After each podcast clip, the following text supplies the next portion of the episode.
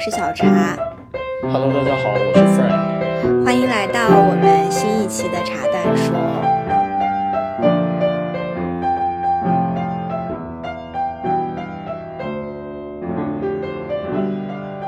今天呢，我们要跟大家聊一个也是求职相关的话题，但是之前我们很少聊到的，就是关于公考当公务员这件事情。想聊这个话题呢，是因为。最近可能是到了考公务员的一个旺季，差不多每年二三月份的时候，就是好像是地方的各种各样的考试，慢慢的就开始了。然后前段时间我们做这个讲座的时候，也有很多小朋友问到说，建不建议选择去当公务员这条路线？所以我们就意识到这个话题，我们之前一直都没怎么聊过，想要跟大家稍微的交流一下我们的一些看法。嗯，我觉得有一个原因，也是因为我们做这个职场博主很多年，但是在这个大的环境下面，其实大家更多的声音都是鼓励啊，大家求职的方向可以以投行啊、咨询啊、互联网啊或者外企啊这些为目标。嗯，好像公务员就是一个。嗯，比较独立的系统，我知道也有很多的群或者是一些平台是帮助大家刷题备考的，但是在更广泛的商业求职的这个环境里面，大家其实对这个相对来说不怎么去谈论，然后也会有一些刻板印象，就会觉得。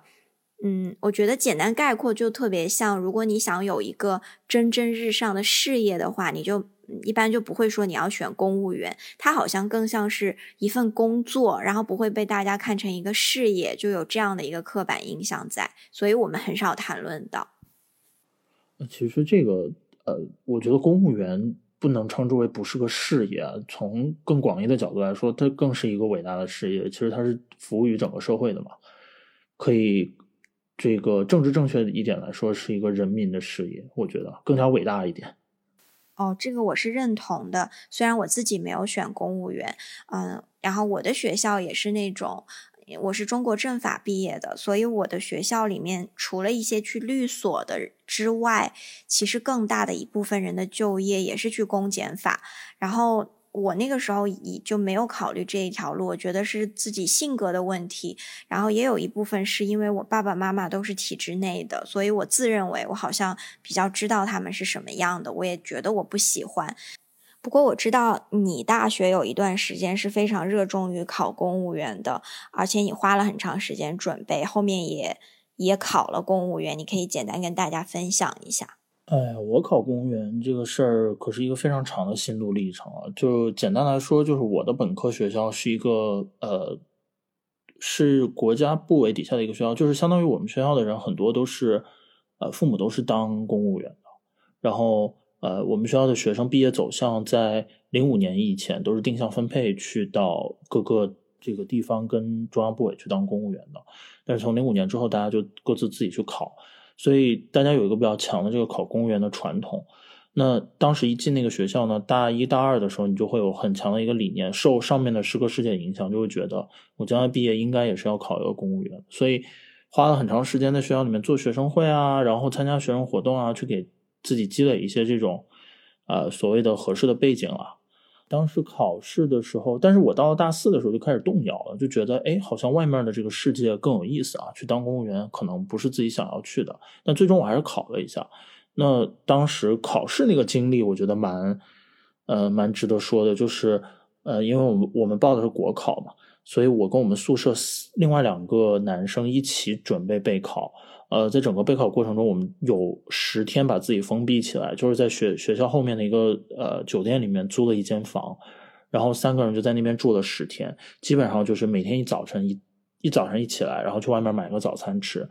呃，然后就开始背申论，上午就要做行测的题，做两套，然后下午再去写申论题，中午睡个午觉，啊，晚上再去运动，基本上就这么所谓的一个封闭班，连来回自己给自己定的一个封闭班。然后来回来回过了十天，然后再去参加考试，后面也把笔试过了之后要参加面试啊之类的。但最后我没选择这条路啊，是因为我觉得还是希望到外面来体验一下整个社会的商业的一些环境，所以就没有选择了。你觉得你后悔吗？就你现在再想起来？嗯，我觉得不后悔，因为我觉得确实到了商业环境里面，接触了很多是在。体制内可能接触不到的一些一些比较新鲜的知识啊，或者是呃见识。我觉得这个对我的人生意义还挺大的。但是其实我也把这个问题问过当时跟我一起考公务员，并且进了那个系统里面去当公务员的同学，那他们其实也没后悔，因为他们也觉得目前在公务员生活也挺好的。然后整个呃事业的发展，他们自己的这个所谓的事业的发展其实也不差，看起来也是挺多机会的。你觉得就是嗯，大家一般去考公务员，除了父母的要求，或者说是父母要求也是有一定原因的嘛？我我能想到的一个理由其实就是稳定，然后可能。反正我那个时候，我爸爸妈妈哦，主要是我爸爸，我爸也想让我考公务员的。就在我刚毕业的时候，我那个时候就特别特别极力的反对，我就觉得你为什么要管我这些事情？就是很多可能性和外面的选择你又不知道，你就一定要让我觉得这个是好的。然后我就特别的不愿意做这件事情。我爸当时还用一个特别强盗的逻辑反驳过我，他就说：“难道那么多人都争破了头想去争的，大家都是傻子？”吗？但是客观来讲，我就觉得公务员最主要的一个暴露在外面被大家认可的吸引点，其实就是稳定嘛。就是你会觉得你身边那么多同学也花了很多精力和时间为了挤进去，或者我们也接触到一些小朋友是工作了几年又考虑我要不要去公务员的。嗯，你觉得除了稳定之外，有没有一些是一些原因呢？你你应该是想问的，公务员除了稳定，还有一些什么样的吸引力吸引大家这个前仆后继的每年这么多人报考，是这个意思吧？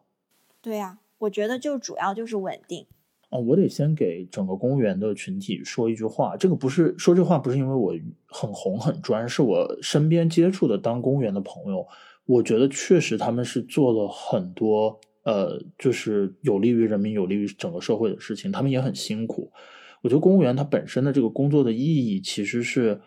真的是蛮大的，跟呃蛮伟大的。这首先这件事情它就本身很伟大。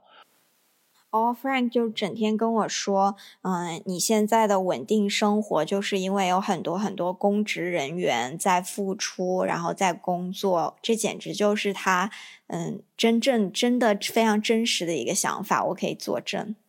对，因为其实。不管呃，就是当然了，整个每个社会都有每个社会的毛病跟问题。那即便我们现在可能在整个社会发展到这个阶段，还依然存在一些问题或者发展不平均啊，然后各个方向，外媒也会有一些这个负面的报道。但我觉得，大家发展到这个阶段，跟公务员队伍的一直的付出，那这个联系是必不可少的。但是我们还是回到个人的问题上吧。就是这个问题，我觉得是企业的人的付出也一样啊，科技创新啊，那阿里巴巴做一个这样的公司，你的生活便利，这也是企业做出的贡献嘛。我觉得这个是大家都在付出了。对，这个其实是的，就是它社会分工是不一样，所以公务员这个队伍有存它存在的一个意义。那除了这个意义之外呢？呃，如果说到个人的这个优势或者好处的话，其实我觉得当公务员资源是蛮多的。比如说，你如果刚进一些监管部门工作的话，成为一个公务员的话，你对于监管部门的内部的这些流程啊，包括所能接触到的一些监管的团队啊、跟人员啊，都比较熟悉。然后你再从监管团队出去之后，比如说你再去做，假设啊，你先在法院工作，然后之后你去当律师，这个就会有一定的优势。然后。你这些经历是掌握的一些资源，就是从你刚毕业就开始做律师，啊，相对来说是不一样的一种路径。对这个，我觉得是一个比较大的一个优势。嗯，OK，那这个我是认可的，因为。也有一些小朋友找到我，比如说前两天有一个女生，她就是，嗯，他们家的人想让她去考药监局的公务员，然后她自己也是学生命科学背景的，本硕都是，那她自己就是比较有热情，想要去一个药业赚钱，就比如说做医药代表啊，做销售这些，她是想要做这样的工作，也有一些向往的，所以她就非常的不满。与他父母去逼迫他做这件事情，他觉得状态也很不好，也很不开心。但是其实客观上来说，就是，嗯，就是不要把公务员就看成一个大家描述的那种，好像就一潭死水，你就只能待在这里了。其实，即便是从职业规划的角度来看，他如果一开始就去了药监局，然后他再跳出来再去做医药代表，这条路其实也还蛮好的，就没有大家想象的那样子，就是不变的。我觉得，嗯，不是这样一概而论的。我觉得这里面你说这个案例还有另外一个问题，就是大家普遍对父母建议的方向都比较反感。所以，往往父母一说公务员，大家就觉得特别的，呃，乏味，然后或者是特别老套，呃，天然的，或者是从心底里面自然就会出来一种反感。但我觉得从职业发展角度来说，公务员其实也是蛮可取的一个方向。但关键在于你在报考之前，或者是你在考虑这条路之前，有没有了解清楚这条路它将来的一个发展方向，以及它所能触碰到的一些社会资源对于。你先期积累之后，你将来再跳出来，有没有一些很好的好处？如果你把这个问题研究透了的话，你可能会发现公务员是一条蛮好的道路。当然了，如果你一直持续去做公务员，就走一条仕途的话，可能你仔细仔细研究也是一条不错的道路。那你觉得除了资源以外呢？我们刚才不是在说吸引力吗？就稳定，然后有资源，还有什么吗？嗯，还有一点，我觉得。公务员考试其实相对来说比较公平，就大家知道现在这个呃找工作压力比较大，然后找工作有各种各样的门道，但是公务员考试是一个相对来说比较公平一点的考试。我前两天跟我们一个这个考公务员的小朋友聊，他现在已经是公务员了，而且他当时拿了好几个公务员的这个录取通知。他当时跟我说的就是，高考出过丑闻，考研出过丑丑闻。但是公务员考试的笔试是从来没出过丑闻的，就是绝对公平的。目前看起来是绝对公平的一个考试。那当然，面试过程中可能会有一些操作，呃，但是相对来说也都是比较公平的。我还想分享一个案例，是我在前段时间刷抖音看到的，就是在银行上有工有一个小姑娘，她在银行上工作。后来她想考当地的公安系统，于是她就辞职，然后大概准备了半年，就一步一步的把她整一个考试的一个历程、准备的过程都拍下来。你会发现，这个在考公务员这条路线上，因为它是一个考试机制，你只要付出一定努力，你相对来说就会有一定的收获。就它是一个可准备的一个考试，我觉得这个也是一个很大的一个优势。但我觉得大家一般对于公务员，除了嗯是因为父母的劝说比较反感，还有对他的刻板印象以外，其实有一个特别客观的点，就是公务员的确赚钱不多，就这是很多人非常在意和嗯比较犹豫，也不想踏入公务员的一个原因。呃，我觉得这个要辩证的去看了，就是公务员多不多，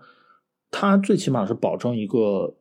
你处于社会比较中间的一个水平，就是你不会过差，但也绝对不会特别好。呃，其实我当时跟我们那个小朋友聊，就他已经是当公务员了，就是刚刚我提到那个小朋友，他给我一个解释，就是说公务员队伍的待遇其实是一个平均主义的表现，而且是强平均主义，就是他会抹平你的能力，但是填补你的不足。就是不过，不管你是能力强还是能力弱的，到这儿大家拿的钱都差不多。所以，如果你是一个能力强的，你可能就会觉得，哎，这点钱太少了。相比较我们同事毕业的同学，那在企业里面都拿那么多钱了，啊，如果你光看钱是这样的，但如果有些你能力比较差，或者是呃不愿意出头、不愿意去拼搏的人而言，那其实公务员的这个薪资待遇相对来说其实还是不错的。嗯，我知道一点点，就是法院的，其实前几年好像调过一次钱，然后我当时还挺惊讶的，就是我刚毕业的时候，四五年前，那个时候法院其实在北京的一些法院毕业刚毕业的学生，你能考去法院就已经能给到一万多，接近两万的。一个税后的收入，但是我知道他们的工作强度也非常大，就也是审案子，可能都到非常晚这样子。但那个收入还是出乎我的意料要的，就是没有大家想的那么少的感觉。但可能不是所有的部门都是这样吧？呃，每个地方的每个部门的待遇都不一样，就包括之前我看新闻说，深圳市的公务员，就是你大学刚毕业考进去之后。最高的可以给到四十万一年，就就所有的加起来大概可以给到四十万。这个这个薪水或者这个待遇啊，不不能说是薪水，已经非常高了。那它可能包括的你，包括工资啊、公积金啊、各种补助啊，我觉得加起来都有这么多钱，其实还蛮惊讶的。然后我们那个小朋友呢，他是在天津市当公务员。天津市我知道公积金的比例是很高的，他大概情况，比如说他工资可能就六到七千一个月，一级科员的水平。然后公积金他每个月可以拿到五千多，就天津市的公务员公积金是一比三这么比例去交的，然后每年的奖金可能四五万，基本上他一年可能也就十来万的这个水平，所以这个水平如果你在天津的话，我觉得，但关键还有一点哦，公务员他们往往是给这个宿舍跟食堂的，这部分的开销是非常非常低的，几乎可以忽略不计。但如果你是在企业里面工作，你自己去租租房。然后每天在外面吃饭，其实这笔开销也不小。如果这么算的话，其实公务员整个待遇其实还蛮还算蛮好的。呃，但是啊，当然这个每个地区也不一样啊。比如说有的，你看，好像我在网上查到的江西省的，他工资可能就四千块钱一个月，就是有的人反馈出来，然后他绩效奖金啊、补贴啊加公积金加起来，一年可能就十万出头。那北京市的有可能有报出来的是说。他每个月可能七千块钱左右，这个跟天津那边差不多，加起来是十多万。然后上海或者江浙那边的公务员，普遍每个月工资就会高一点，可以到一万甚至一万出头这样子。就每个地区可能都不一样，也根据你当地消费水平有所差异了啊。然后我我感觉来说，就是公务员的这个待遇能够保证你有一个生活的下限，就是一定是让你的生活不会很差的。而且这个我听说，通往往这个公务员你要一直干着，你到退休之前，你不是特别特别冒进的，往往到处级也都差不多，都能到处级的这个水平。那你这样一讲，我就想到我刚毕业的时候，我那个时候拿一万出头的起薪，我还挺沾沾自喜的，觉得拿的钱还挺多的，还挺开心的，而且。那个时候，就大家一定都是觉得，我自己也这么认为。就嗯，你去企业里面去外企这些，肯定会比公务员钱多呀。但你数据这样一拉出来，感觉就一样，没有区别啊。呃，这个问题，我觉得就是你正好说到一个很关键的问题，就是大家在考公务员之前，一定要慎重的考虑清楚。就是公务员这待遇，在刚进去那几年，看着好像跟同水平的同学好像差不多，甚至比他们更好。但公务员的待遇涨得都比较慢，都是要根据你的级别不断的在往上提。但他的公务员的级别不会让企业里面，可能你你一年半你涨一级你就跳涨百分之三十这样，你可能五年十年之内你的薪资都不会太大变化。所以很多我所知道的很多当公务员的这个朋友们。他们在工作五年之后发现，哎，我的这个薪水待遇其实比我身边的人，包括在学校里面很多不如我的同学，毕业五年之后他拿的都比我多，所以心里面就开始出现有落差。然后这个时候，你这个落差越大，然后再反观自己的工作内容，如果是偏琐碎的、偏特别细节的、特别基层的一点，你就开始怀疑自己的这个工作的意义，还是不是要坚持，就开始动我要不要离开公务员队伍的这个心思了。所以其实到那个时候，你的落差会非常大。所以我给大家一个很重要建议，就是这一点一定要你在报考之前一定要考虑清楚，因为首先考公务员也是一个很大的投入。那你身边会不会有那些啊，当初一腔热情，然后费了很大劲进了公务员，但现在毕业了，已经工作四五年了，又想换行，想离开公务员的？嗯，我分享两个例子好，有一个例子是。前段时间我们一个小朋友咨询我们，他其实跟我们年纪差，跟我们两个年纪差不多，然后已经在公务员这个队伍做了一些，呃，就是做了五六年了，而且做的非常之不错。但是就是因为他看到，呃，他身边的同龄人的收入水平跟他的这个差距实在是有点悬殊，然后觉得自己还是希望能够有更高的收入，所以就在考虑跳出来。这个是呃找到我们咨询的一个小朋友问的。呃，我身边其实我大学同学，我记得我有一年前前两年有一年去上海的时候，就跟他一块喝酒。他是当时我跟他一块考公务员，后来我没去，他去了。然后呢，他喝了酒，醉醺醺的，然后就抱着我说：“说哎，Frank，我跟你聊两句。”我说：“你说。”他说：“哎，当公务员啊，还真的是要有一点理想。就是你，他没说的特别细，但是我大概能够感觉到他那种苦闷，就是。”你如果带着一个谋私利的角度来进入到公务员这个队伍的话，你很多时候会变得很痛苦，尤其是在他那支呃，在他那个团队里面，就你更需要有这种服务人民、服务国家的一个精神，你才能支持自己更好的去做好这份工作。所以他当时我能听得出来他心里面那种苦闷。啊，这两个就是我见到的让我印象比较深刻的工作之后进入公务员之后发现过了几年，发现心里面有一些落差，然后反馈出来的两个案例。嗯，反正我们求职的呃小朋友里面，更多的接触到的都是工作了几年就在思考，觉得好像企业里面压力也很大，也不知道自己的职业规划要怎么做。然后大家就在想，要不然我干脆考个公务员，就度过后半生吧。我觉得这种也还挺多的。对，因为我们前两天做讲座的时候就有。两个小朋友在我们那个提问的文档上同时问到了这个问题，就觉得因为互联网竞争压力也很大嘛，那他们眼看觉得怕到三十五岁有三十五岁的这个危机，觉得到三十五岁也升不到，比如说总监这个级别，那上不上上不上下不下的一个情况，要不要我早点准备，现在就去考一个公务员？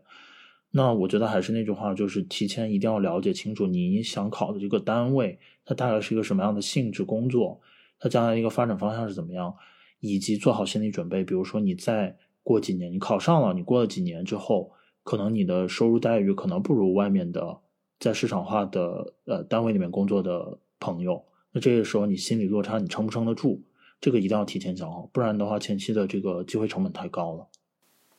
我觉得这件事情还蛮公平的，就是。就是这个，我们俩之前也讨论过，就并没有一个工作是你可以永远都不焦虑的，就是只是大家焦虑的时间节点不一样。可能公务员是刚开始你会有一些失落感，然后觉得自己不是很有价值，钱也不是很多。但是其实，在体制外蹦跶的这些人，差不多到了一定的年龄，也会开始为不稳定性这件事情焦虑。所以这样拉长来看，就是有一点像鱼和熊掌不可兼得吧。哎，对，其实我觉得你谈到稳定性这一点还蛮关键的，因为，呃，一八年、一九年的时候，互联网有一波裁员潮，就当时不管是哪家大厂，其实他们的组织架构都有调整，然后都会有一波人被裁员。从一四到一五年的时候，那个时候互联网刚起来，你就会觉得一片繁荣，就从来当时找工作、毕业找工作就不会觉得说，呃，我一定要进公务员，我还大家都会觉得我要不去试试外面的这个呃。这个公司，互联网公司，然后钱那么多，但是一八年、一九年，真的发现，我裁员是真刀真枪的，真的是裁员的，然后你就真的是没工作。这个时候，其实大家就反而会觉得，哎，稳定性这个东西原来是这么的重要。就起码我当时心里面就意识到，哦，原来稳定性这个东西这么重要。还有一个原因，嗯，就是大家开始考虑去，嗯，公务员。我遇到的就是大家会想到，觉得公务员可以闲一点，因为在商业环境里面，但凡是一个收入还稍微可以一点的工种或者是行业，基本上都是。以加班著称的，然后工作的强度都很大。那等到人生从刚毕业的那个阶段到了下一个阶段，想要重视健康，想要呃养育孩子，或者是更多的照顾家庭的时候，就开始觉得可能公务员也是一个选项。所以大家对公务员也有一个期待，或者说是刻板印象，就是至少可以不加班，然后工作比较清闲，感觉就喝喝茶、看看报这个样子。呃，这个我觉得可能也是一个不能算误区，但是可能有一对公务员队伍有一些误解。哎，我怎么感觉我像一个公务员代言人一样？我不是这个意思啊，但是我我印象中，呃，这个可能大家对公务员有一点点误解，是有一些公务员单位是非常的忙的，甚至比这个呃你在企业里面工作还要忙。我给大家讲几个案例，首先是我大学室友，我大学室友是呃他毕业之后考的选调生。他回了他当地的省份去当呃选调生，就是呃是当地的省委招的，然后他会下放你到基层去锻炼，锻炼几年，再通过各种形式把你调回来，相当于有点像我们我们企业里面的管培生的概念吧，但是他是下放到基层，所以我那个同学呢，他是选调生被放到了村子里面去当村官，所以而且他刚工作那几年正好。呃，遇上习大大提出这个精准扶贫的这个概念，所以他就是担了特别重的扶贫的任务，天天走门串户的，就是一一点一点跟村民去沟通，一点一点做村民的沟工作，慢慢的去解决这个扶贫的问题。特别辛辛苦，披星戴月的。就我后来见到他，真的是觉得他真的变得又黑又瘦，真的是特别累。是不是就是你之前说过，嗯，那个送了羊给村民，然后被村民吃掉的那个朋友？这个故事就不要，我们就不要延伸的去讲。但是他是在帮村民做了很多实事，带着村民去致富的一个村官。但是在这个过程中遇到了很多困难啊。呃，我再给大家讲另外一个故事，就是，嗯，我之前去踢球，就公安的公安，咱们的公安民警真的是非常辛苦。我有一年在北京的时候踢球，然后因为队友打架，我们作为证人一起进了派出所，然后我们在派出所就是记录你这个口供啊，记录你的个人信息的时候，那个民警就跟我抱怨说，他大概两三天只睡了几个小时的觉。因为一直有这些邻里街坊鸡毛蒜皮的事情，而且还要去巡逻，还要去站岗什么的，就是连轴转，因为累的真的是不行。哦，你这样说好像也是，我就想到，嗯，就是我大学一个很好的朋友，大家如果看小茶日记都认识他，就叫齐米，他在拉萨在税务局做公务员，他真的是好忙好忙，而且他作为一个。那种做事情不像学霸一样特别规矩的那一种，就作为一个比较大条一点的人，然后去做那种特别多的返还企业税，呃，那种创业公司的税务啊，这种特别琐碎又精密的工作的，他真的就经常。崩溃到深夜给我发微信，然后说我真的不想再干了，我想去做一个送快递的。就我也能理解他，就感觉他的压力真的也很大，也没有比公比就是那种互联网里面的每天晚上在那个地方写写什么产品报告什么的要轻的感觉。对啊，所以这个也是看部门嘛。当然有些部门，他比如说像我之前跟我们的那个小朋友聊。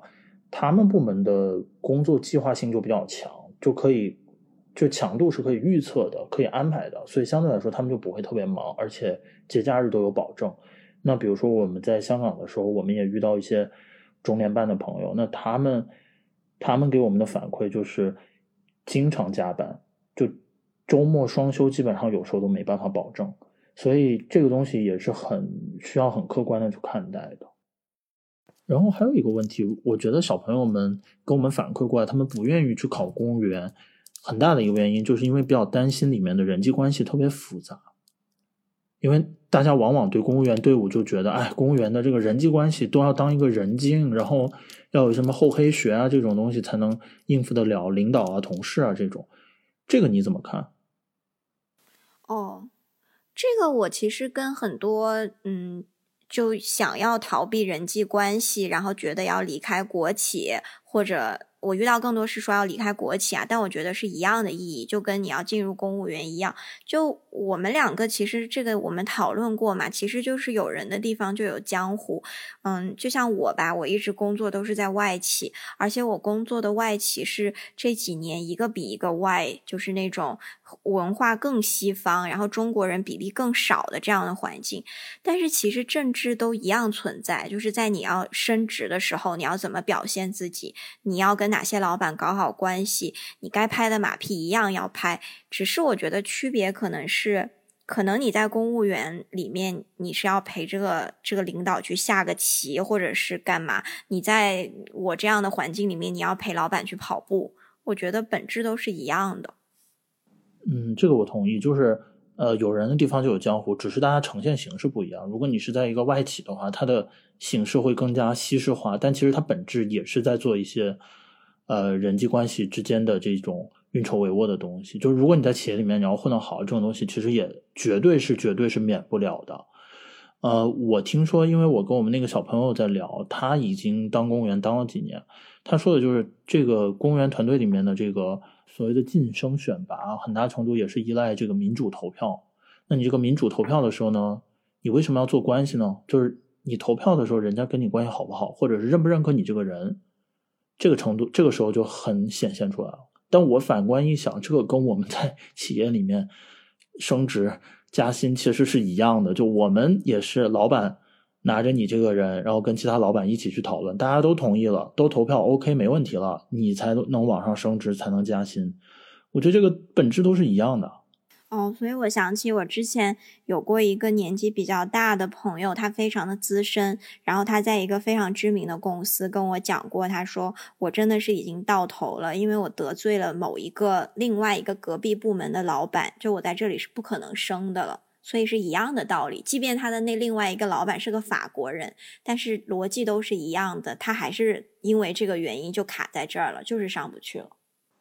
对啊。就还是这个话，我觉得你说的特别好。有人的地方就有江湖，不管什么公务员啊、事业单位啊、国企啊、私营企业啊、外企啊，都一样。包哪怕是在你就算是在美国工作或者在西方工作，也是一样的，也都是有很多政治斗争的。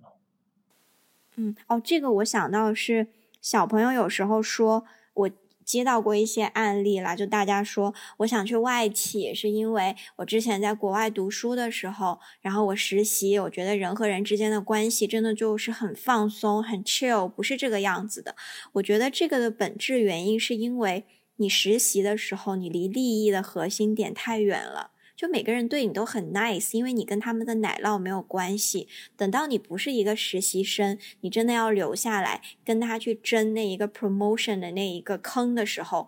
就不一样了。嗯，哎，这个忍不住再多说两句啊。我觉得有的时候国外，尤其在美国的这种职场上的有些政治斗争，是跟这个种族歧视或者是种种族相互之间的这种打压有。比较强的联系。我记得我我去西雅图那一次见了一个我们的小朋友，他在他在西雅图那边读书，毕业之后在当地工作。他给我一个反馈，就是很不想在美国，就是因为